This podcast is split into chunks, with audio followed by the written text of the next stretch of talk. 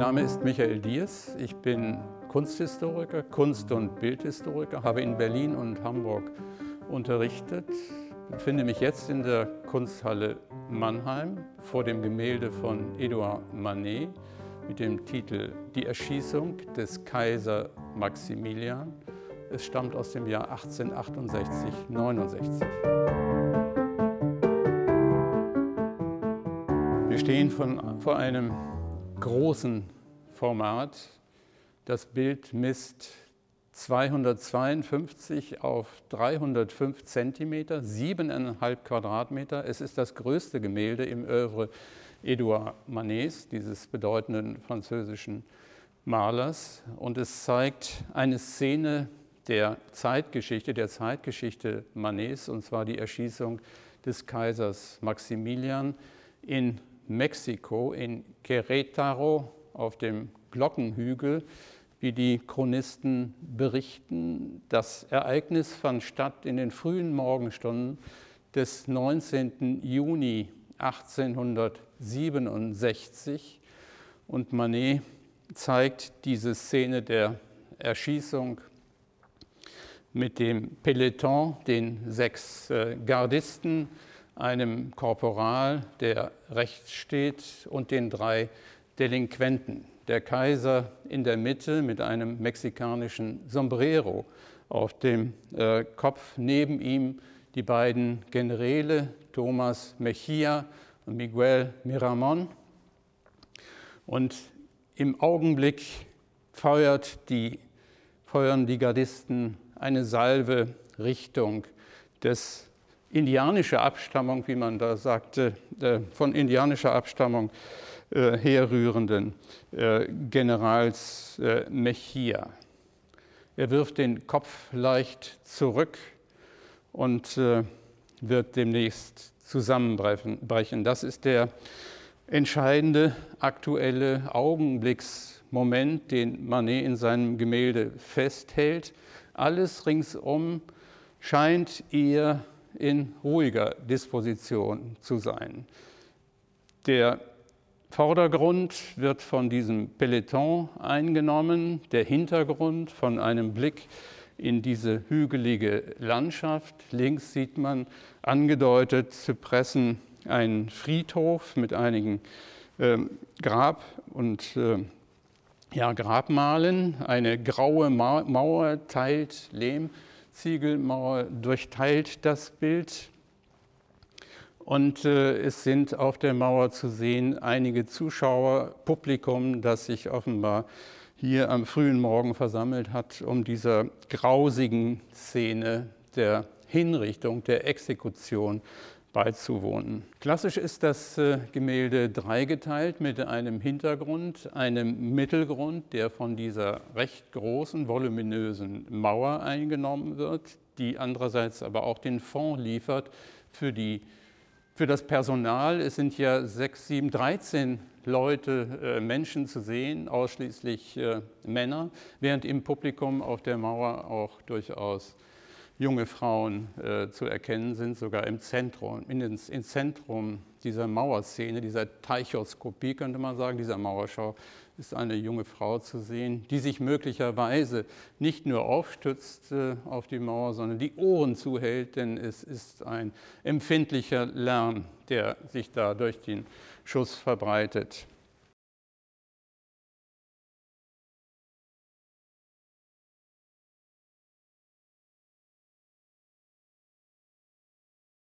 Ja, 1867, als im Sommer dieses Ereignis äh, statt hat, äh, findet die Weltausstellung statt. Äh, Manet zeigt sein, fast sein gesamtes Övre in diesem Pavillon, den er hat errichten lassen, finanziert von seiner Mutter mit riesigem Aufwand. Und er wagt sich vor auf ein, eine Gattung, das Historien- oder Ereignisbild, das zeitgeschichtliche Bild, das er vorher nie in dieser Größenordnung von biblischen Historien abgesehen bearbeitet hat.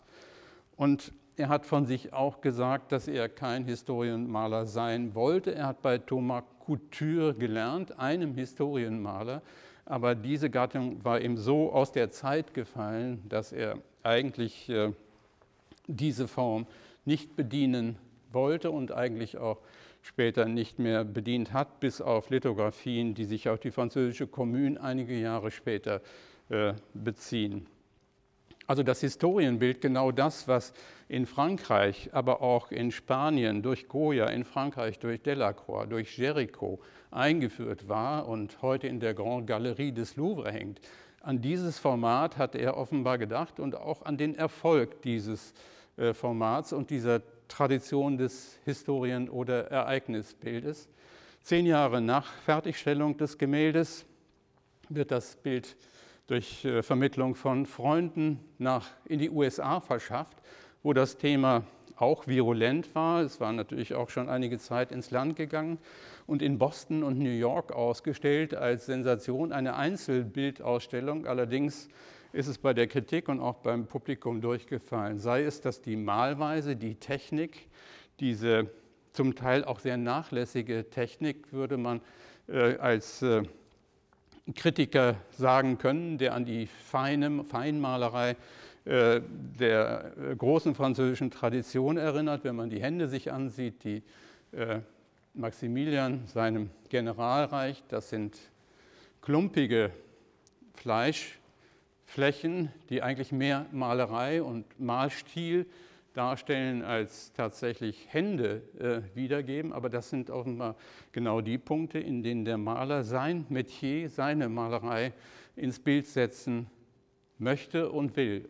Momente auch der Irritation, weil das, was Historienbilder als märchenhafte Darstellung, als fiktionale äh, Erzählung kennzeichnet, das genau wollte Manet nicht, sondern das Schema aufbrechen, wie er eigentlich in allen Gattungen seine Freiheit sich genommen hat und die Malerei auch tatsächlich vorangetrieben hat. Er selbst hat gesagt, ich mache ehrliche Malerei und diese ehrliche Malerei mag auch zu Protesten führen, aber das nehme ich in Kauf.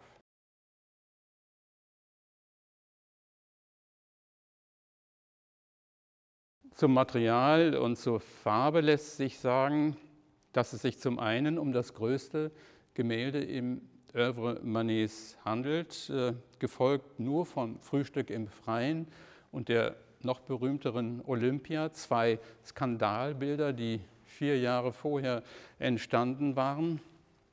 Und dieses große Format scheint Manet, also das zum Material gewählt zu haben, um gleichzuziehen mit der in seiner Epoche sehr beliebten Militär- und Historienmalerei, die er eigentlich für sich und in seinem Övre äh, gar nicht unterbringen konnte und wollte, obwohl er alle Gattungen vom Porträt über das Stillleben und das Genrebild äh, bedient hat. Aber er suchte auch nach einem Erfolg beim Publikum und glaubte auch mit diesem Thema, Sujet und mit dieser Größe und diesem Ereignisbild ein Tribut zu zollen an die Erwartungen des äh, Publikums. Denn 1867 im Juni, als das Ereignis äh, in Europa sich in Windeseile verbreitet hat, das Ereignis dieser Hinrichtung und Erschießung eines europäischen äh,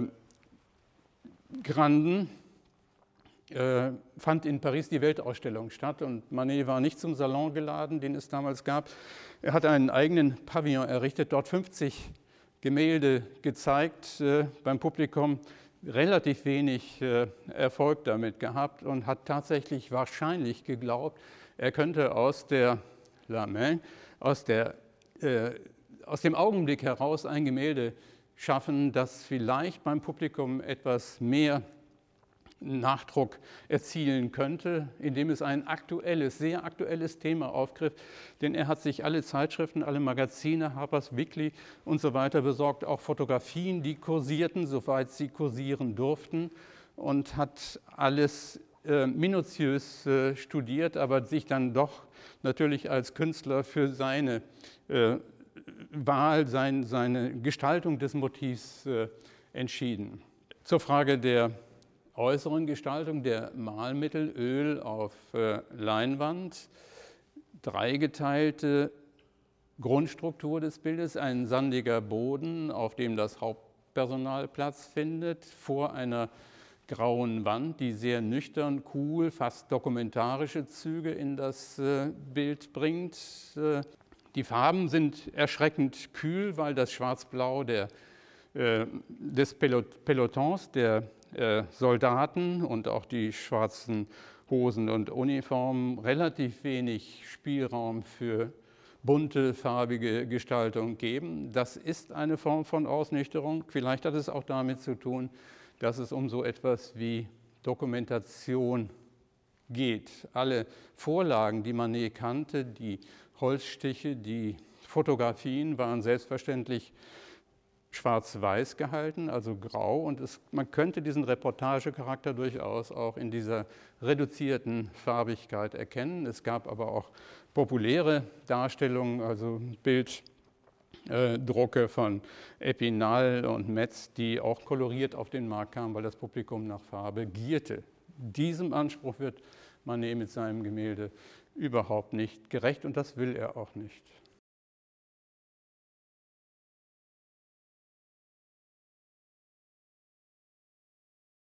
Manet war kein Impressionist, obwohl er immer als der Vater der Impressionisten gilt.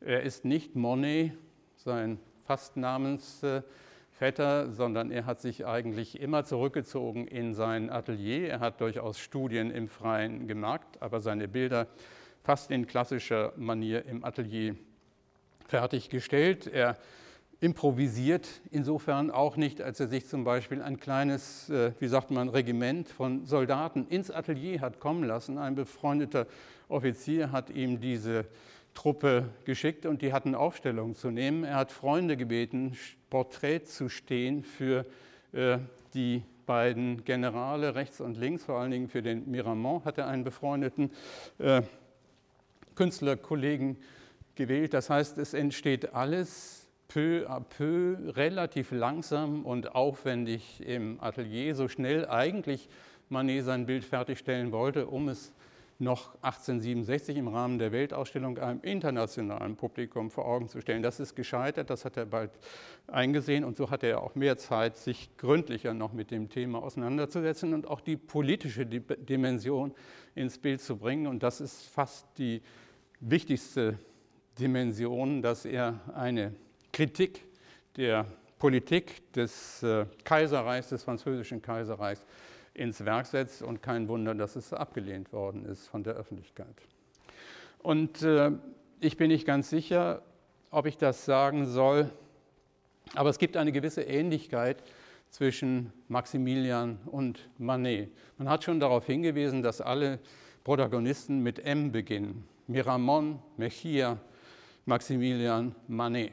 Äh, das ist aber nur eine Pointe am Rande. Aber die Tatsache, dass der Maximilian Porträtähnlichkeit mit dem Künstler hat, führt nochmal auch zur Rezeption zurück, denn es könnte dann auch heißen, auf einer zweiten, dritten oder vierten Ebene, dass Manet sich hier in der Person des Maximilian als ein Märtyrer der politischen, der Öffentlichkeit äh, Frankreichs zu seiner Zeit ins Werk setzt. Und dann wäre auch der Heiligenschein, der Sombrero, äh, eine äh, Pointe. Das soll nicht überstrapaziert werden, aber es ist jedenfalls eine mögliche Lesart, die auch nochmal unterstreicht, dass das, der Kopf des Maximilian so im hellen Sonnenlicht erscheint und insofern auch den zweiten, wenn man so will, auf der linken Seite den zweiten Mittelpunkt darstellt.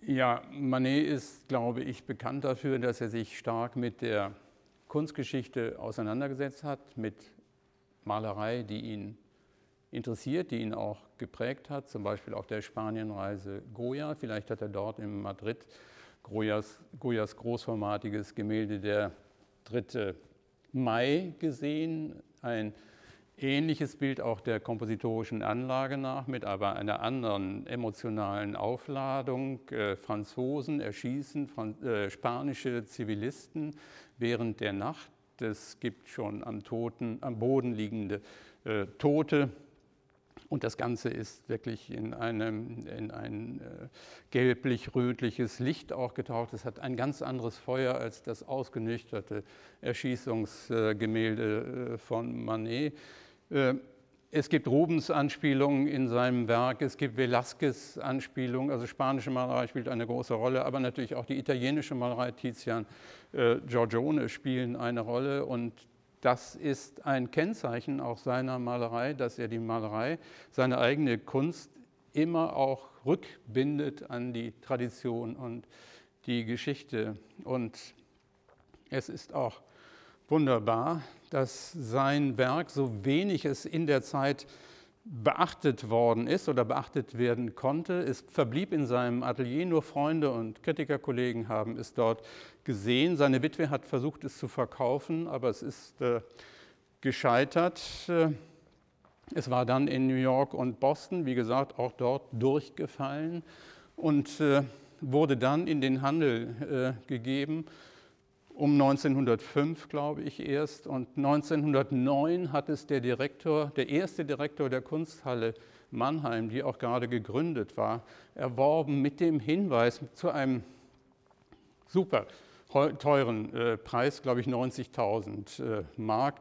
Die äh, Kritik hat zum Teil rebelliert, denn es wurde ein Franzose gekauft. Das waren eigentlich auch die Erzfeinde der Deutschen. Warum nicht deutsche Malerei? Warum so viel französische Malerei auch in der Kunsthalle Mannheim? Aber er hat es so begründet, in der Zukunft und auch heute wird kein Tourist in Süddeutschland an Mannheim vorbeiziehen können, denn es gibt hier ein Gemälde, das Gemälde Die Erschießung Kaiser Maximilian, des Kaisers Maximilian von Edouard Manet und es wird ein bleibender Anziehungspunkt des äh, Hauses der Kunsthalle Mannheim bleiben und so ist es auch. Es ist das Hauptwerk der Sammlung der Malerei des Museums bis heute und tatsächlich eben auch attraktiv bis in die Gegenwart. Aber auch die Künstler haben es wiederum rezipiert, nicht zuletzt äh, Pablo Picasso in den 50er Jahren mit seinem Korea-Bild, das Massaker von Korea, Anfang der 50er Jahre entstanden, der unverblümt die Komposition die Manet von Goya übernommen hat, dann wieder von Manet übernimmt und in sein Bild überführt.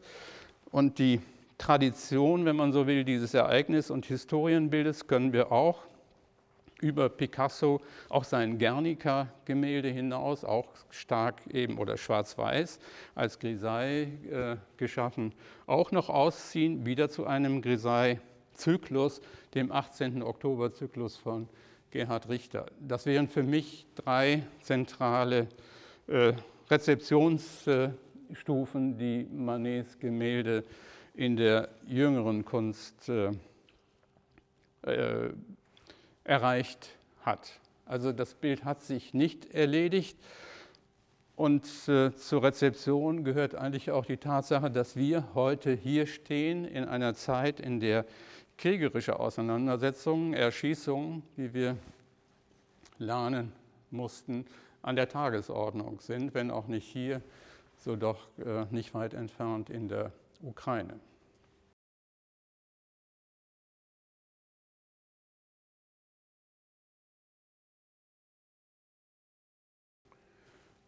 Äh, ob man Gefallen an dem Gemälde finden kann, das weiß ich nicht, aber es ist höchst bedeutend, sowohl in der Geschichte der Malerei des 19. Äh, Jahrhunderts, in der zweiten Hälfte wahrscheinlich das wichtigste Historienbild und äh, über den Kunsthistoriker, der ich bin und Bildhistoriker hinaus, ist es ein Bild, das mich dadurch immer wieder interessiert oder auch fasziniert, weil es mir die Grausamkeit, Grausamkeit kriegerischer Verbrechen vor Augen stellt. Ich wundere mich, dass man hier in den Saal kommt, äh, Monet und Sisley und Daumier, sieht ganz ruhige Bilder und dann vor ein Bild treten muss, das eigentlich eine Triggerwarnung, wie das heute äh, leider gelegentlich, jedenfalls auch im, auf dem Feld der Kunst üblich ist, aussprechen müsste. Denn hier wird jemand erschossen und zwei weitere äh, Delinquenten werden demnächst an der Reihe sein und Manet spart nicht mit der genauen Ausschilderung dieses Mündungsfeuers, dieser Salven. Auch das ein weiteres Zentrum mit diesem Kopf, der in den Nacken äh, fällt, äh, gebildet wird. Und eigentlich ist es ein höchst dramatisches Ereignis. Hier kommt jemand im Augenblick zu Tode. Und nicht zufällig hat Manet sein Gemälde völlig unüblich nicht mit dem Datum der Fertigstellung versehen, sondern unter link, unten links mit dem Datum des Ereignisses, der 19. Juni 1867 am frühen Morgen. Also das ist äh, unterhalb der Signatur auch nochmal der Ausweis dafür, dass die Malerei tatsächlich die Möglichkeit hat, im Grunde auch in Konkurrenz zur Presse und äh, sonstigen Veröffentlichungsformen ein Thema aktuell aufzugreifen, durchzuarbeiten und in einer eigenen Interpretation dem Publikum äh, darzubieten. Und diese Spannung, diese dramatische Spannung in relativ zurückhaltender Malweise, also nicht emotionalisierend, aufwühlend, sondern fast in Ruhe dargeboten, nur das Publikum im Hintergrund auf der Mauer, auf der Lauer. Das Publikum ist äh, angespannt und bei der Sache und äh, nötigt uns eigentlich eine vergleichbare Reaktion ab. Cool wie wir sind, lassen wir uns nicht mehr erschüttern, aber eigentlich ist das ein Bild, das uns erschüttern müsste.